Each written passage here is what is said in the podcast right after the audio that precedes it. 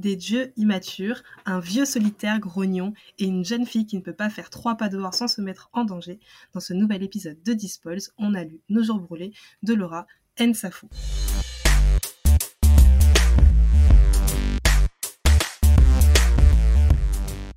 Pour débriefer nos jours brûlés, je suis accompagnée de Laurie, Laura et Gloria. Hello les filles Salut Salut Coucou Et bien évidemment, hello à vous, nos amis auditeurs, et welcome back sur Dispoils, le podcast littéraire qui ne se prend pas au sérieux. L'objectif du podcast, c'est d'avoir un petit club de lecture dans lequel on peut échanger les uns avec les autres. Donc si toi aussi, tu as envie de nous donner ton avis ou de réagir aux bêtises qu'on peut dire, n'hésite pas à nous envoyer une note vocale sur notre Insta despoils.podcast.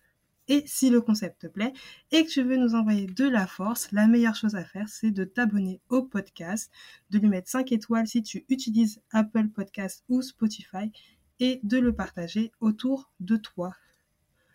Maintenant que tout ça est dit et que j'ai plus du tout de souffle, on va parler du livre du mois, c'est-à-dire Nos jours brûlés. Et comme d'habitude, on va commencer par le décrire avec des mots-clés. Euh, Laura, est-ce que tu veux bien commencer? Oui. Donc mon premier mot est quête, parce que on se retrouve avec deux personnages qui font une sorte de road trip en Afrique pour euh, retrouver un endroit particulier.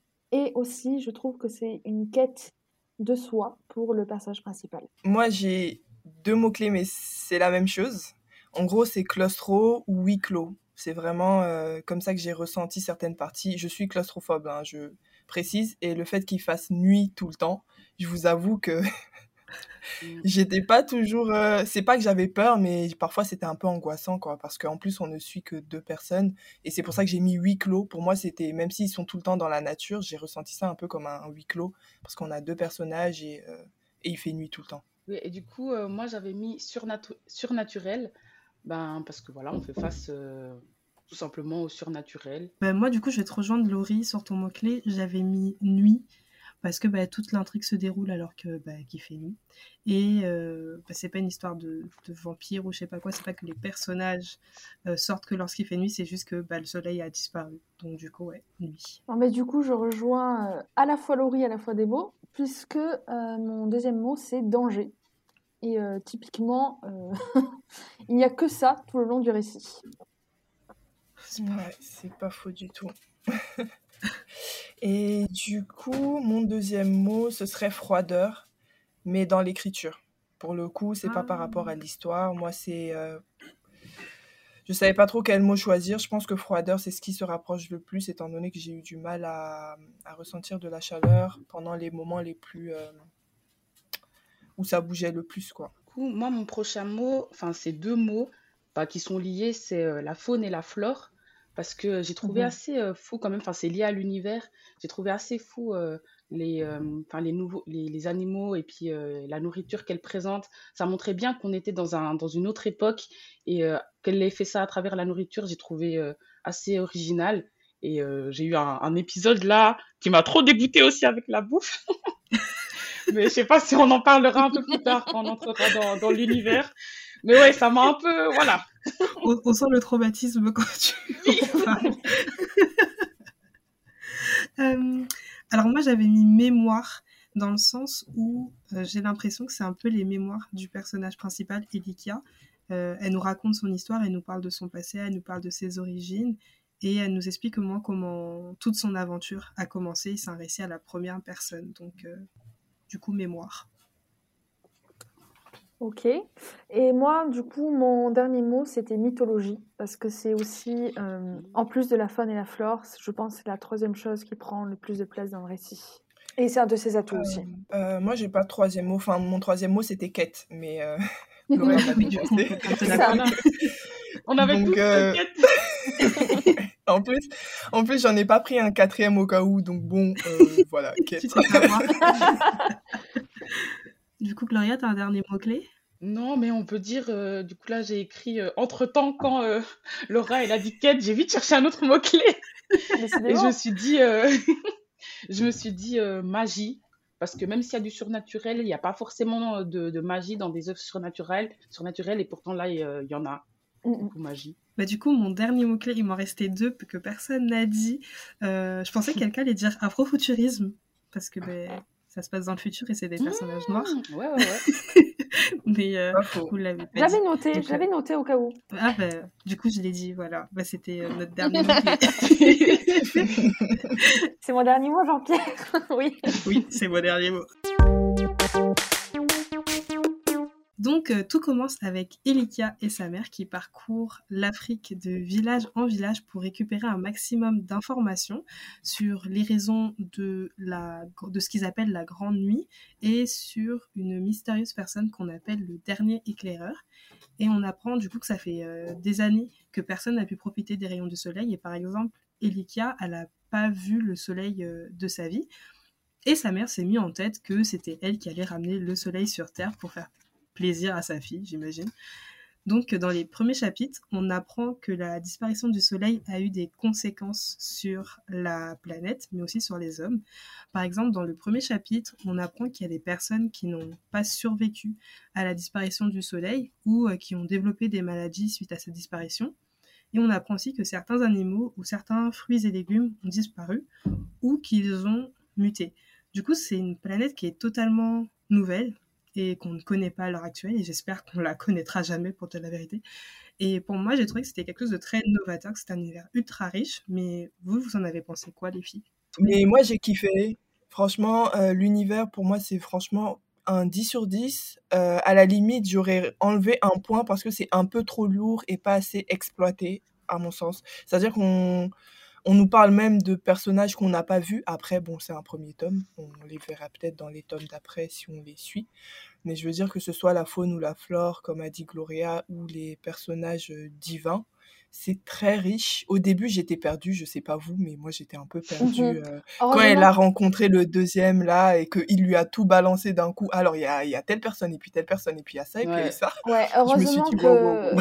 heureusement qu'à la fin du livre, euh, il y a des cartes avec Ouais. euh, et des, des cartes et des et des plans et tout ça parce que Ah, il y a sinon, les, Ouais, il y a des, explications. des différents personnages. Il y a Mhm. comme un, Mhm. un- Comment on appelle ça? Un truc de brainstorming, là, mais c'est pas ça. Un, un mapping, une map Ouais, Ah ouais. avec ouais, euh, ouais. les différents liens entre les personnages et tout. Personne m'a aidé sur le nom du truc. Vous savez comment vous êtes, les filles? Parce qu'on le sait pas le nom. Ah, d'accord, bah. C'est pas une carte mentale ou un truc comme Une ça qu'ils carte mentale, merci Laura. Laurie. Merci Laurie. Ah, commence pas. Ouais. J'ai senti le, le blanc, genre, eh, te trompes pas dans nos prénoms. Ouais, bref, il y a une carte, euh, carte mentale, merci Laurie. Mais euh, en parlant de... Tout, ça n'a rien à voir avec l'univers, mais vu que vous parlez de ce qu'il y a à la fin du livre, euh, moi je dirais ne lisez pas les trigger warnings, parce que j'ai fait l'erreur de lire les trigger warnings, parce qu'il y en a en début de livre, on dit oui, voilà, il y a des trigger warnings et ils sont détaillés à la fin du livre. Mais en fait, je trouve qu'ils sont beaucoup trop détaillés, et du coup, ben, quand on les lit, on, a toutes les grandes actions du livre, genre les personnages qui meurent, comment ils meurent, etc. Donc, euh, Oui, oui, du coup, je me suis un peu spoilée. Ah ouais, ouais, parce qu'il y a les, ça spoil tout. les pages et tout qui sont précisées oui, il y a avec. les pages et les chapitres. Ouais. Ouais. Donc, euh, Bah, attends, t'as fait pire, une belle erreur. que... Ouais, exactement. En plus, euh, vu qu'on suit que quelques personnages, euh, quand on te bah, dit qu'il y en a un qui va mourir, bah Ouais, t'as pas clair. beaucoup, il y a pas, t'as pas beaucoup de longue. C'est ça. Comme tu n'as Du comme tu n'as que deux personnages, dé- déjà t'as la moitié.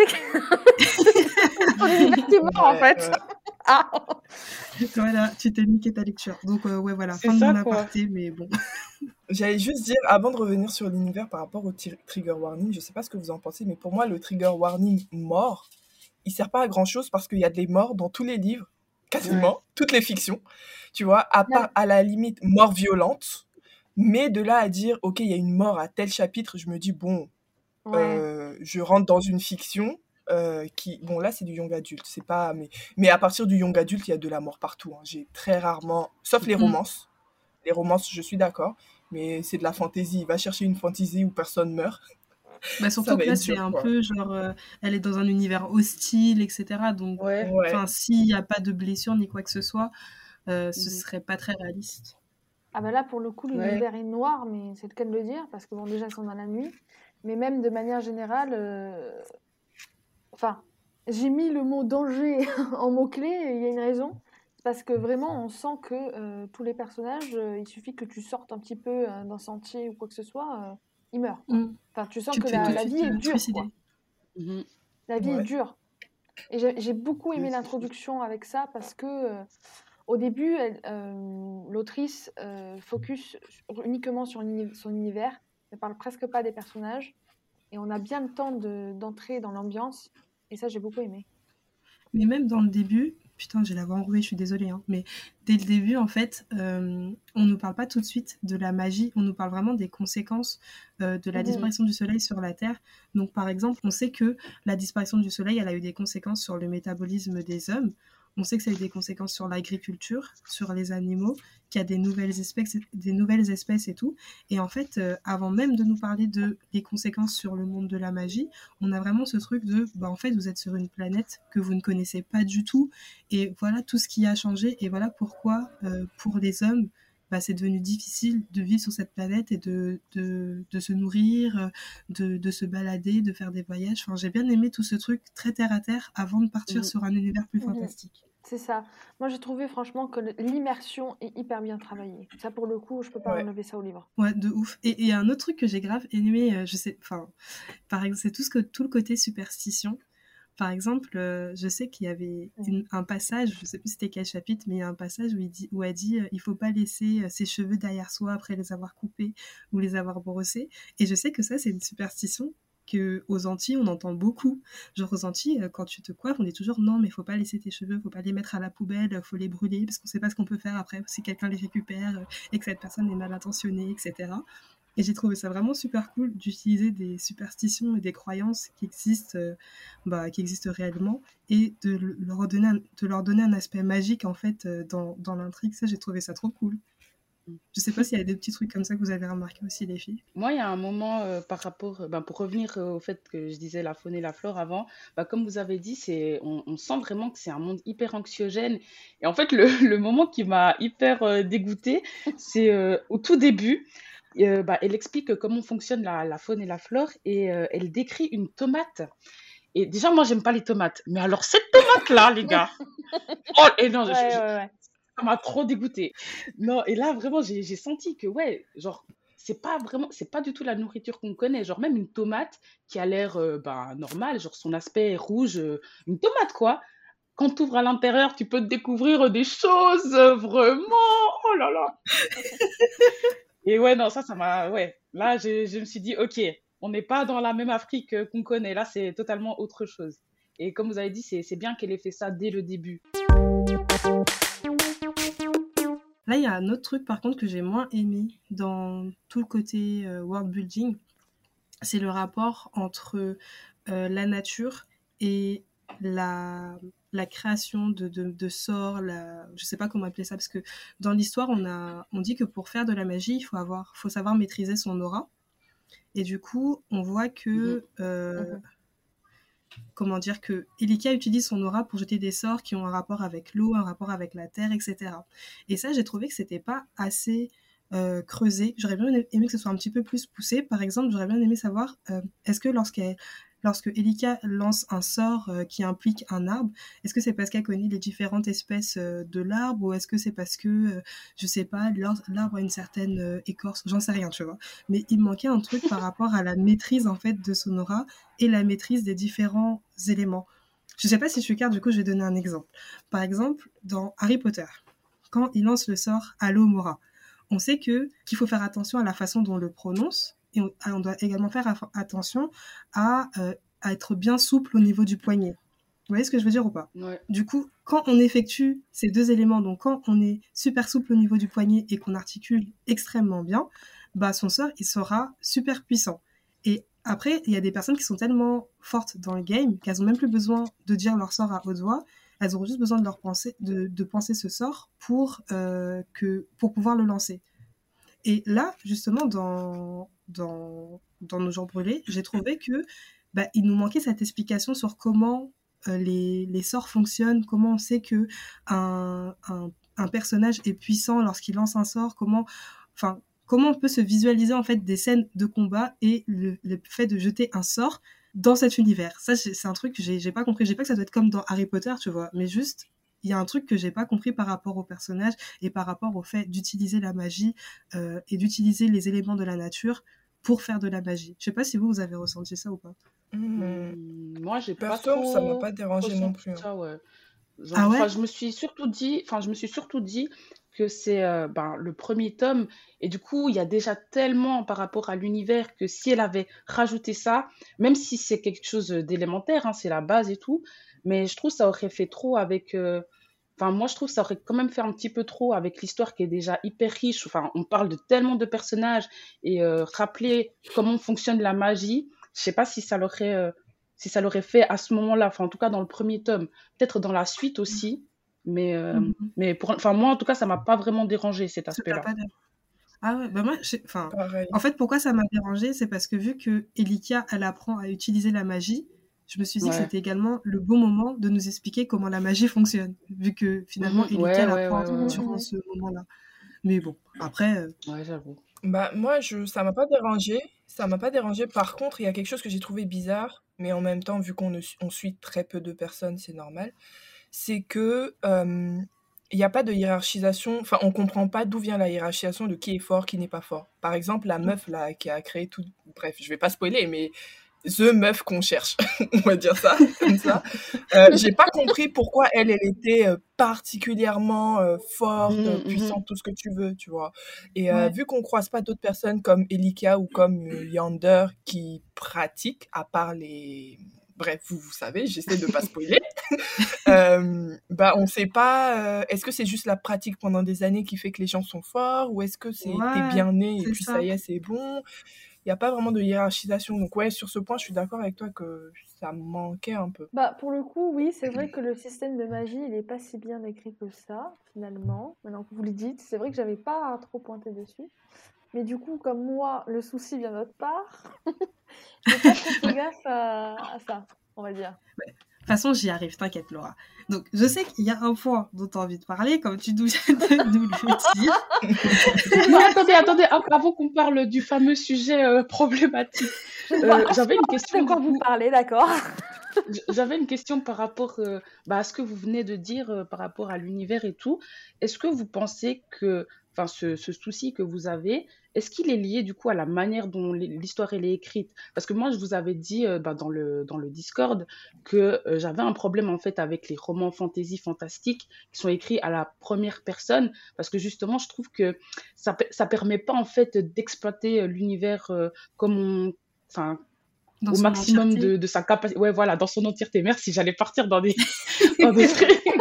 Bah, Et, et du coup, je me dis, est-ce que c'est dû au fait que c'est écrit à la première personne, enfin, selon vous? bah, c'est ça, parce moyen, hein. que ben, forcément, ce que ne connaît pas Elikia, on ne le sait pas non plus. Et comme Elikia, au début, n'y connaît rien, ben, on Ouais. est comme elle. Et Yander est très peu bavard, donc euh, C'est ouais, je- ouais. hmm. il, Mm. il garde beaucoup de choses secrètes, on va dire, euh, Mhm. pour avoir des sortes de révélations euh, vers la fin du livre. Ce qui fait qu'il y a beaucoup de choses qui sont mises du, euh, de côté euh, pour Elika et donc pour nous, lecteurs. Mhm. Ok, parce que je me dis, enfin, euh, avant on parlait de, de ce qu'il y a à la, à la fin, pas dans, dans le livre, mais comment dire, ce qui vient expliquer en fait les différentes relations. Et je me dis, si, si ça avait été écrit à la, à la troisième personne, est-ce que ça aurait été mieux inclus dans, dans le roman, les explications qu'il y a tout à la fin sur l'univers?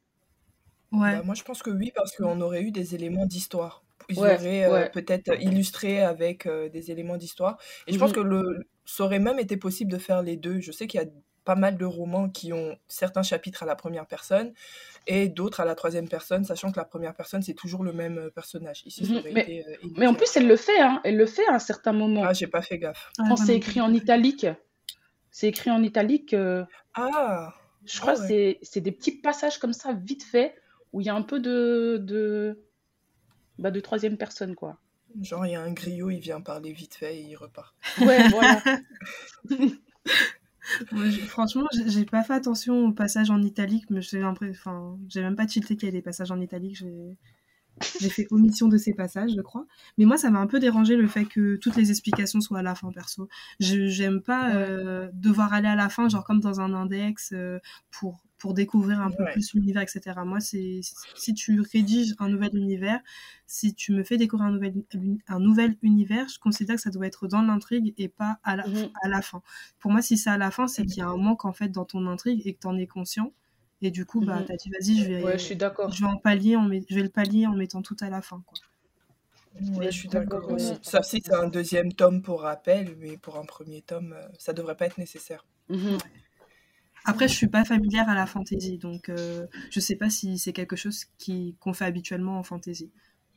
Non. Non, il y j'en a ai rarement carte. vu. Ouais, Ouais, les cartes, c'est c'est la ça. base. Voilà.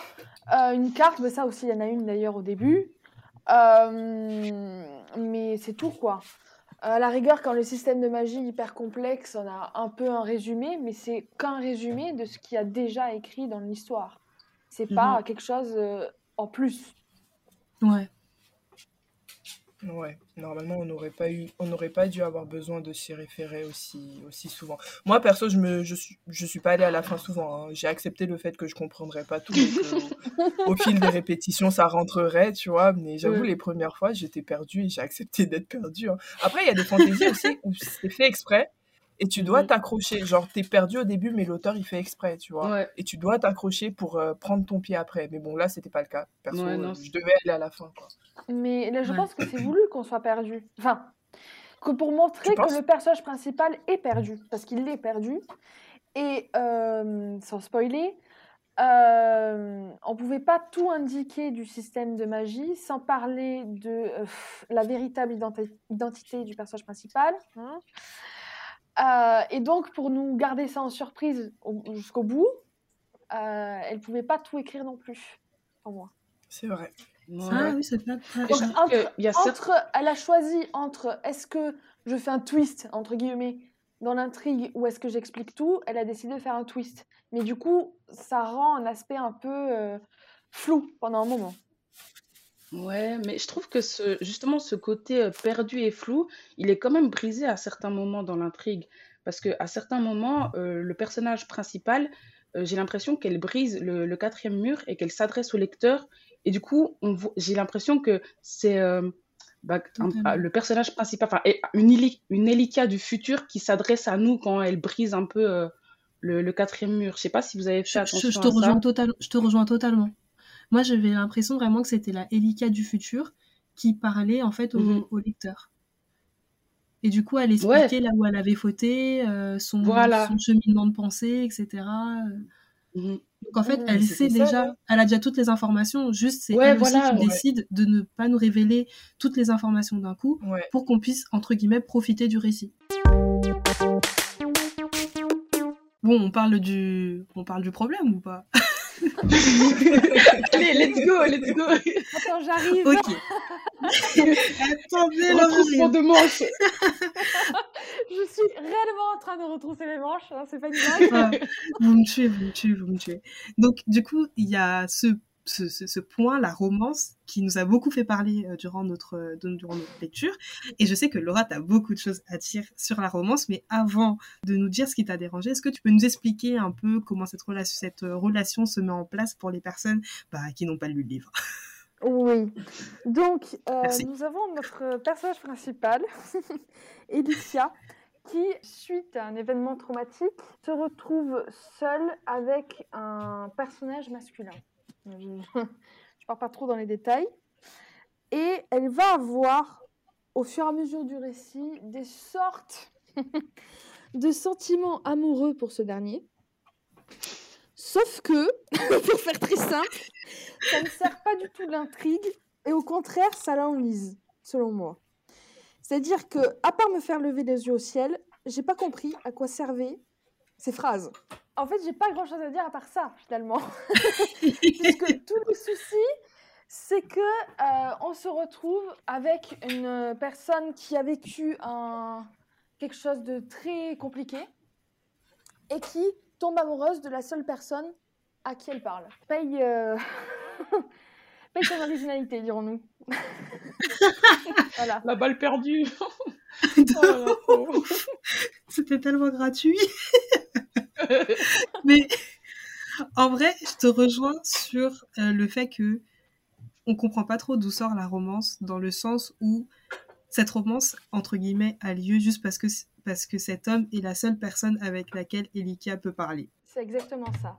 Et je trouve qu'on ne voit absolument pas comment Elikia tombe amoureuse de ce personnage parce qu'il n'y a rien, mais rien, pour euh, en arriver à ça. Parce que même au début, euh, la façon dont il la traite, entre guillemets, euh, si tu as des sentiments amoureux avec ça, faut se poser des questions. Franchement, je suis pas d'accord avec toi, Laura, euh, dans le sens où bon, je, je vais, je vais, je vais dire dès le début, j'ai pas kiffé la romance. Je, je sais pas qui l'a kiffé, mais j'ai pas kiffé la romance. Par contre, je l'ai trouvé logique, euh, vraiment pas original comme tu l'as dit. Pour le coup, tu as tout à fait raison, mais je l'ai trouvé logique dans le sens où en même temps, on met un setup d'une meuf euh, qui a 20 ans euh, ouais, elle a, c'est dit dès le début, je crois qu'elle a 19 ans, donc euh, bon, il se passe du Mhm, temps, elle, mhm. elle a une vingtaine d'années, quoi. Euh, pendant, euh, je sais pas combien de mois, X mois, pour pas spoiler, elle est en huis clos avec un seul mec. c'est Dès le début, on a vu qu'il lui plaisait à comment elle le décrivait, tu vois. Dès qu'ils se sont rencontrés, elle a détaillé ses muscles, s'il te plaît. Donc bon, voilà, ça faisait longtemps que la Oui, meuf, oui, elle était oui, seule. d'accord, mais ça, ça, ça, ça, s'appelle, comment dire, vouloir autre chose. mais Voilà. ça Moi, pour moi, c'est les hormones, tu Mais vois. oui, c'est ça, c'est les Oui, mais, hormones. mais ils ont, mais ils ont, oui, c'est les hormones, mais ils ont quand même passé euh, des mois et des mois ensemble, tu vois. Et ça commence quelque part, la romance. La romance, ça, c'est pas, tu vois quelqu'un et tu te dis, oh, je, je le kiffe amoureusement. Ça commence quelque part. Au final, c'est la personne qui l'a mené dans sa quête, pour pas dire ce qui se passe quand même, tu vois. Donc, je trouve pas ça original. Je trouve ça super plat, pas intéressant, mais je trouve ça logique, tu vois. Pour moi, c'est la- le choix de la facilité, tu vois? Ah Pour moi, oui, c'est oui, vraiment le choix de la facilité. vraiment la facilité. Et mot. limite, limite, si on avait eu un roman qui se passait exactement pareil, mais sans aucune romance, j'allais me dire la meuf, bah elle est lesbienne, tu vois? Parce que j'attendais un troisième personnage. Enfin, c'était tout fait Mm. pour. Ils ne se voient que eux deux. Le mec, apparemment, ça fait X années qu'il est tout seul. Les deux sont horny, en fait. Voilà, les deux. Mais moi, je l'ai, moi, je l'ai vu comme ça, tu vois? Donc, je me suis dit, bon, c'est grave facile. Mais en même temps, vu ce qu'elle nous a mis comme setup, autant faire du fan service et, et mettre de la romance.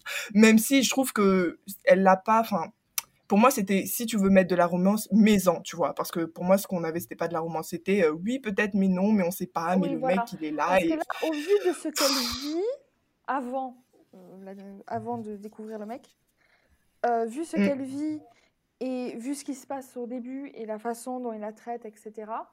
euh, pardon, mais je comprends pas. hein. je n'arrive pas à comprendre. Comment en fait, c'est juste la seule personne fait, qui est là euh, pour, pour elle, en fait. peut- Peut-être qu'il m'aime, tu vois. Ouais. Ouais, j'avoue. Je sais pas ce qui Ouais, s'est passé ouais, dans sa ouais, ouais. tête, parce que pour moi, c'est une personne traumatisée. Face à un mec Mais en- euh, qu'on ne sait, on ne sait pas son âge et qui, qui l'envoie chier. Mm. Donc, pardon, mais je... j'ai un peu de mal. Mm, mm. Non, c'est pas faux. Mais je sais pas, juste pour rebondir sur ce que tu viens de dire, moi je trouve qu'elle a, elle a été un peu froide. Elle a réagi un peu froidement à son événement traumatique. hein. Genre, tu dis, pour toi, c'est une meuf traumatisée, mais pour moi, elle s'en est remis beaucoup trop vite. J'étais en mode, ok, elle a versé quelques larmes, mais euh, je sais pas, j'ai pas senti. euh, pour moi, limite, faut que tu sombres en dépression après ça, meuf. hein. Sinon, t'es pas normal, tu vois. Tu te retrouves seule avec un mec que tu connais pas, qui est un peu chelou. Après moi, ça. elle est en dépression.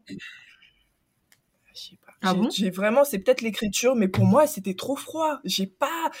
Pour moi, je dois, moi-même, en tant que lectrice, je dois être euh, sur le au bord des larmes. Pour moi, euh, Mm. je, je m'attendais à, à un, enfin, pour si l'autrice avait écrit les choses de façon à ce que je sois à fond dedans, j'aurais versé ma petite larme, tu vois, parce que c'est vraiment un sujet qui m'aurait touché, etc. Mais là, j'étais en mode ah merde, tu vois, parce que bah, l'autre, le, le personnage principal, j'ai l'impression que dans sa tête, c'était aussi ah merde, je suis seule, tu vois. Vite, il faut que je l'autre pour plus être seule. Ouais, super. Bah ouais. Euh, ah bah, c'est super, j'appelle ça une romance absolument merveilleuse. Ça fait rêver, hein. Non, mais c'est vrai que euh, non, j'ai pas kiffé, j'ai pas kiffé, mais bon, je me suis dit, euh, elle s'est enfermée dans un schéma où elle avait pas trop le choix de faire autre chose, quoi. Et je me suis dit, moi, je l'ai vu comme ça. J'aurais, j'aurais préféré limite qu'on ait euh, d'autres personnages. Je sais pas vous, Ah, mais moi euh, aussi. Parce que Mhm. j'ai trouvé Ouais. quand même qu'il y avait un moment mou là, au milieu du roman, où on est uniquement Exactement. avec euh, les deux. Et enfin, au bout d'un moment, ça se fait sentir. On se dit, bon, j'espère que quand même, au bout d'un moment, ils vont partir de ça, et ils vont aller voir à un autre endroit, Aïe. hein, pour pas spoiler, euh, pour avoir d'autres personnages. Du coup, en parlant de personnages, je sais rebondir moi. En, en, parlant de personnages, vous avez pensé quoi bah, du personnage euh, délicat, qui est le personnage principal, et vous avez pensé quoi des autres personnages du livre de manière générale? Je peux commencer, si vous voulez. Hein.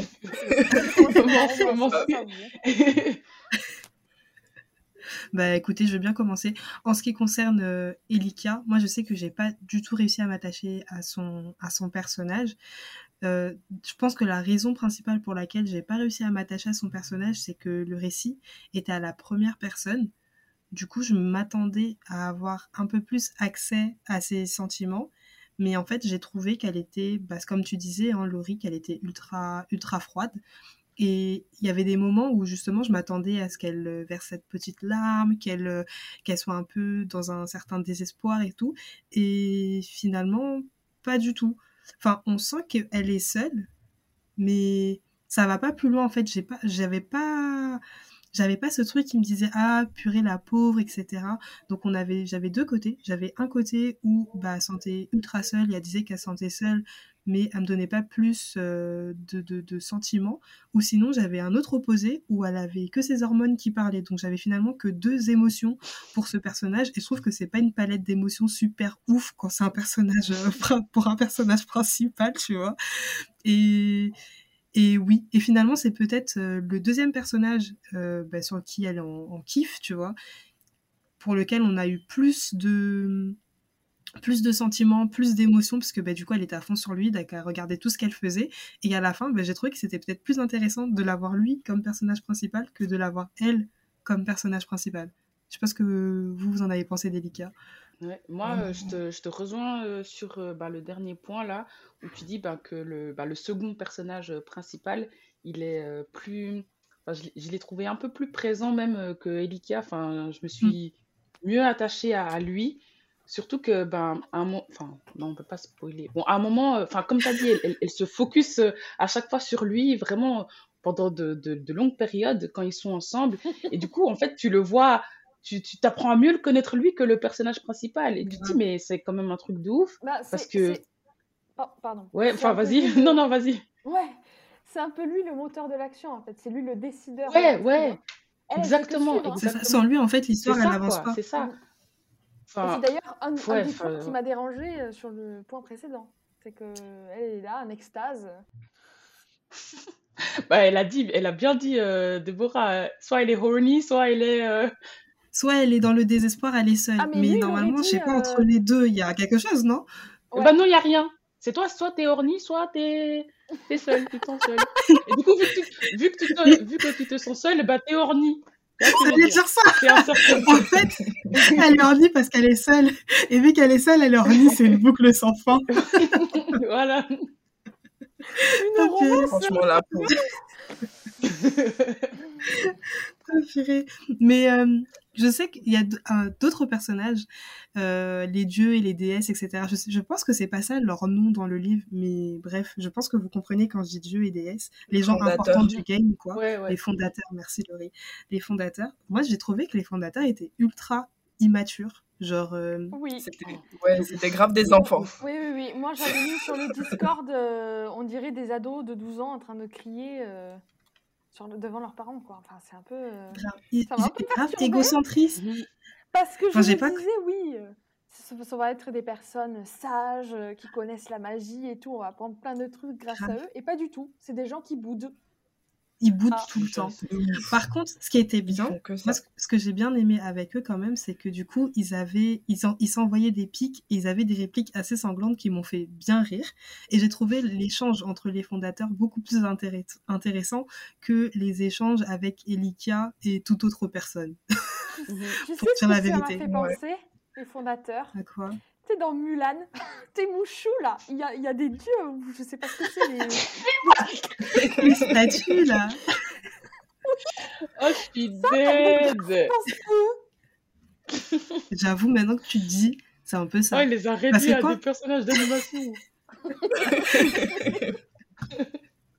non, mais c'est grave ça, parce qu'en vrai, quand tu les réveilles dans Mulan, ils font que s'embrouiller. Et là, quand tu vas les voir, ils font que s'embrouiller les fondateurs. J'avoue. Ah là là. Ouais, et moi j'ai trouvé que leur personnalité, elles étaient trop, euh, trop, euh, comment on appelle ça? C'était les personnalités classiques que tu peux retrouver. Ouais, voilà, dans le, dans le sens où c'était un duo où il y en a un qui est boudeur, euh, qui veut recevoir personne, euh, qui est mmh, mmh, grincheux, mmh. et puis l'autre qui est super sympa, mais attention, il peut être dangereux quand même. Enfin, c'était tellement classique que je me suis dit, bon, les gars, voilà, on ne voyait pas la pointe de sagesse qu'on pouvait avoir. À la limite, si on avait des personnages un peu gris, ou ouais, ils sont drôles, ils se lancent des pics parce que ça fait des centaines, euh, je sais pas combien d'années qu'ils sont ensemble, tu vois. Mais en même temps, qu'on voit un peu le fait que euh, ils ont vécu des choses dans leur vie, tu vois. Ils font pas que chiller euh, dans leur coin en tant que dieu. Alors que là, c'était vraiment le duo classique, le grincheux et le sunshine. Genre, limite, c'est un couple le bail. Enfin. et Likia et les sept fondateurs. Donc finalement, les filles, est-ce que vous avez aimé Nos jours brûlés et est-ce que vous le recommandez? Alors, je vais commencer. Bon, moi, j'ai pas. Ça n'a pas été un coup de cœur. C'est pas non plus un 4 étoiles du tout. Donc, j'ai bien aimé, mais j'ai trouvé ça un petit peu ennuyeux sur certains points. C'est vraiment le, point négatif. J'ai trouvé ça aussi sur certains points un peu trop jeunesse. Et il me semble d'ailleurs que l'autrice est plutôt une autrice jeunesse de base, donc euh, ça ne devrait pas être étonnant. Mais c'est pas négatif non plus dans le sens où je pense que ça pourrait être une bonne lecture pour les personnes soit qui aimeraient se mettre dans la fantaisie sans que ce soit trop lourd, soit qui sont plus intéressés par les univers de fantaisie et pas trop par le plot parce que c'est vrai que ce qui a pêché c'est les caractères, enfin les caractères, les personnages pardon et le plot. Du coup, ouais, pour moi c'est un bilan en demi-teinte quoi, c'est bien mais c'est pas pour tout le monde et n'y allez pas pour la romance. Voilà. Et du coup, euh, pour ma part, euh, moi, j'ai aussi bien, j'ai bien aimé quand même le livre, même si, euh, voilà, j'ai trouvé dommage que ce soit écrit à la première personne, parce que du coup, ben, pour moi, ça n'a pas permis à l'autrice d'explorer, enfin, d'exploiter l'univers comme elle le voulait.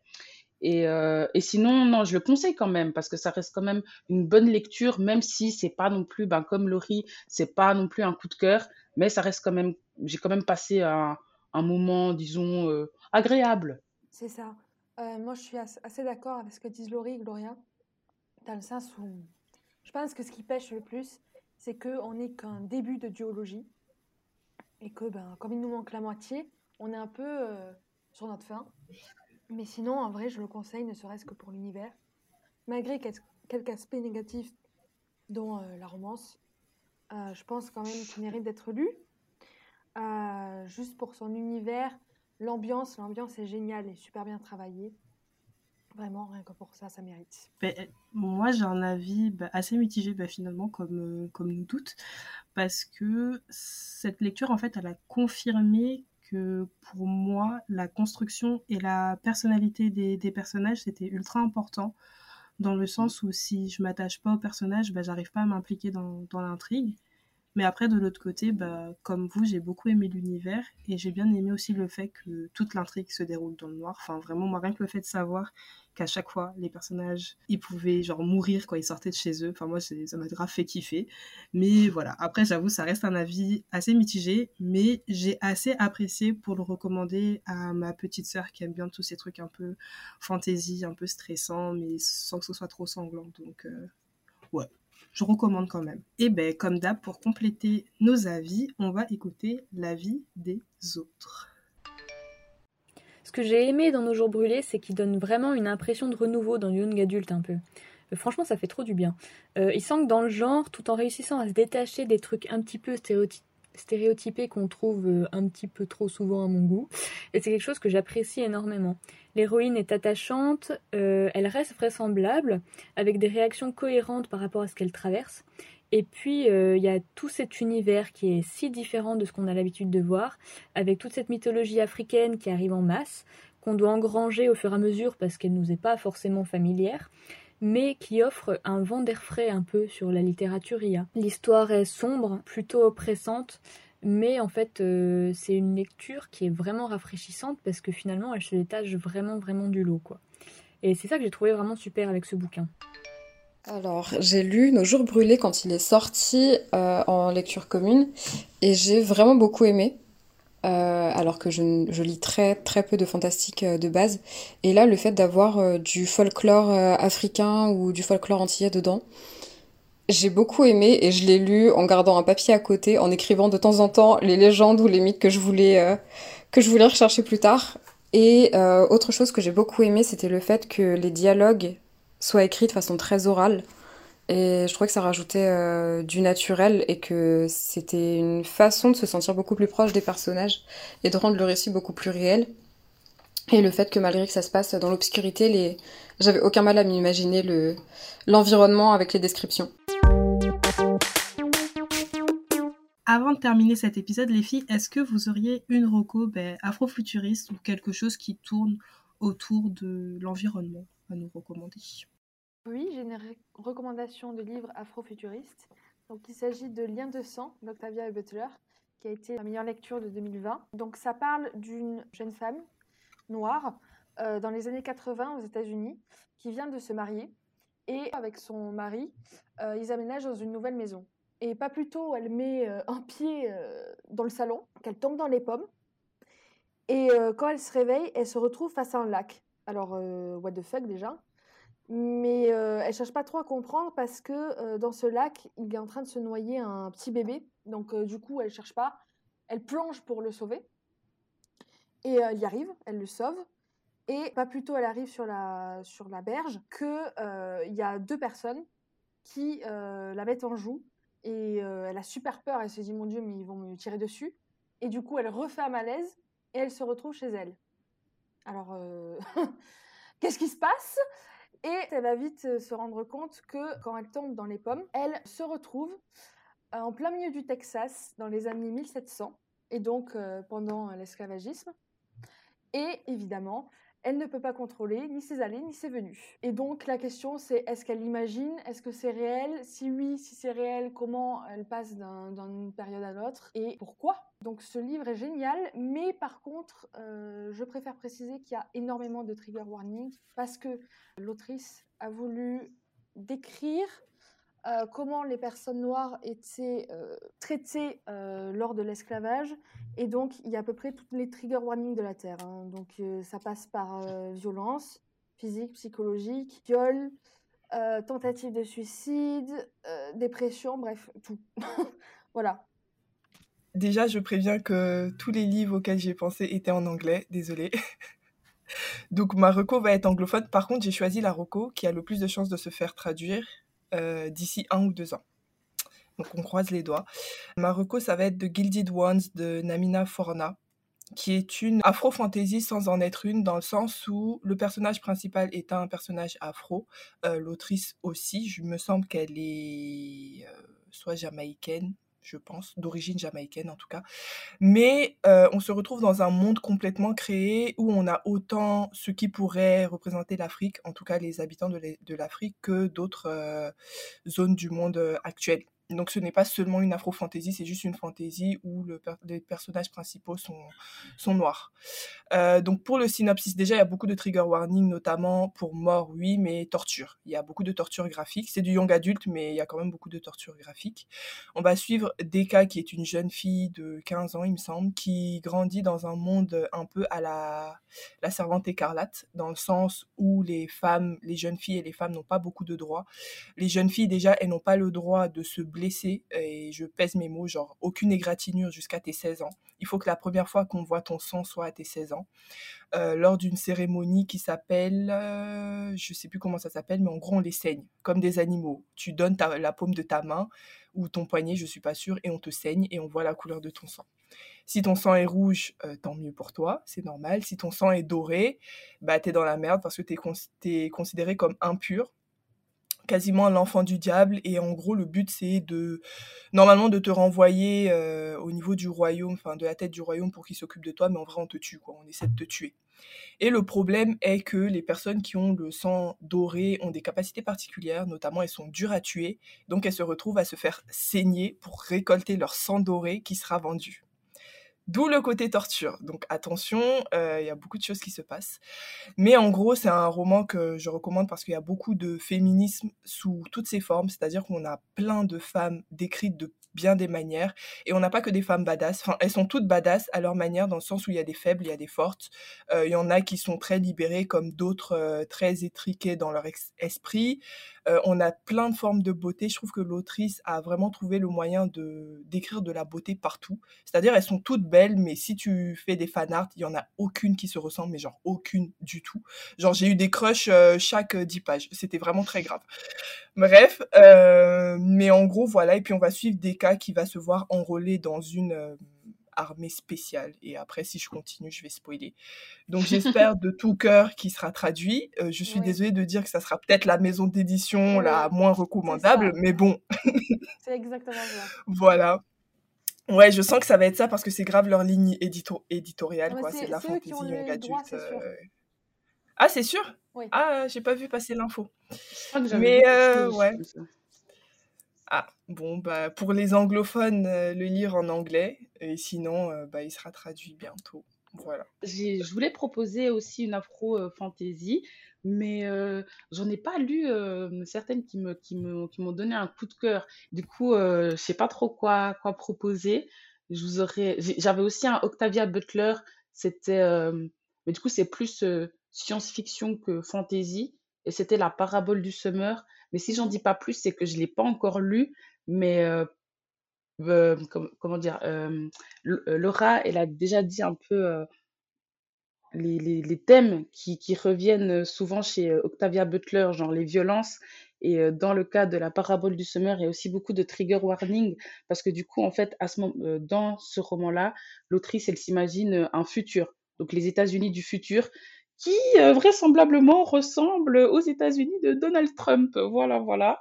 Il y a même un, slogan euh, qui, qui, rappelle euh, Donald Trump et tu te dis, mais cette, cette autrice, elle est incroyable. Enfin, elle avait tellement conscience de, de, son, de son présent qu'elle a pu imaginer les États-Unis du futur. Et bref, je vous conseille donc la, la, parabole du semeur, même si je ne l'ai pas encore lu. J'espère qu'il que vous plaira et qu'il est bien et que je ne me suis pas trompée dans, dans l'achat de ce roman. Ben, du coup, je vais passer à ma recommandation. Moi, je vais vous recommander Dry de Neil Chesterman. Gloria, je sais que tu l'as déjà lu. Ah oui, oui, oui. Donc, pas mal. merci, merci. Donc, Dry, c'est une dystopie young adulte qui se déroule en Californie. Et on va, on va suivre Alissa et sa famille durant une coupure d'eau euh, régionale et totale surtout. Parce que quand je dis coupure d'eau, c'est vraiment la coupure d'eau euh, où il n'y a plus d'eau chez soi pendant plusieurs jours. Et en fait, euh, Alice et sa famille peuvent uniquement compter sur les bouteilles d'eau qu'ils ont chez eux euh, lorsque la coupure d'eau bah, s'est déclarée. Et ils peuvent que espérer que l'eau revienne avant qu'ils aient tout bu. Parce que sinon, bah, ils n'ont plus d'eau, ils peuvent plus rien faire bien évidemment, vu que c'est une dystopie et que c'est un young adulte et que c'est un peu un truc dramatique, etc., ça va pas du tout se passer comme prévu. Et la situation va totalement dégénérer et on va suivre comment Alissa et sa famille arrivent à ne pas mourir de soif. Donc voilà, c'est euh, Dry. Et c'est super bien. ouais, je confirme, j'ai lu aussi, j'ai adoré. Ah ben voilà, on est 3 sur 4 à l'avoir lu et 3 sur 4 à le recommander. ouais, j'ai trouvé le truc euh, très réaliste en fait. Enfin, la façon dont il décrit les, oui, les scènes, les ah, différentes scénettes, etc. Ouais, ouais, ça, fait, ça fait peur. Hein. Ça rend très vite anxieux, ouais. Ah ouais, ouais, ouais, moi je n'étais pas bien durant ma lecture. Enfin bref. Du coup, on arrive à la fin de cet épisode sur Nos jours brûlés de Laura Nsafou. Si l'épisode vous a plu, mettez au podcast un max d'étoiles et surtout partagez l'épisode à ceux qui ont lu Nos jours brûlés, à ceux qui hésitent à lire le livre ou tout simplement à ceux qui aiment découvrir de nouveaux romans. Encore une fois, n'hésitez pas à réagir à l'épisode en nous envoyant des audios. Vous pouvez nous dire si, vous avez aimé l'épisode, si vous êtes d'accord avec nous, si vous n'êtes pas d'accord avec nous. Vous pouvez tout nous dire tant que vous ne nous insultez pas. Et on diffusera vos retours au début du prochain épisode. Le mois prochain, on se retrouve pour débriefer Mon mari de Maude Ventura. Si vous voulez participer à la lecture commune, vous êtes les bienvenus et on se retrouve sur le Discord des Spice Club. Sur ce, je vous dis à la prochaine. Je vous envoie des cœurs secrets. Tchuss Ciao, ciao. Ciao. Salut.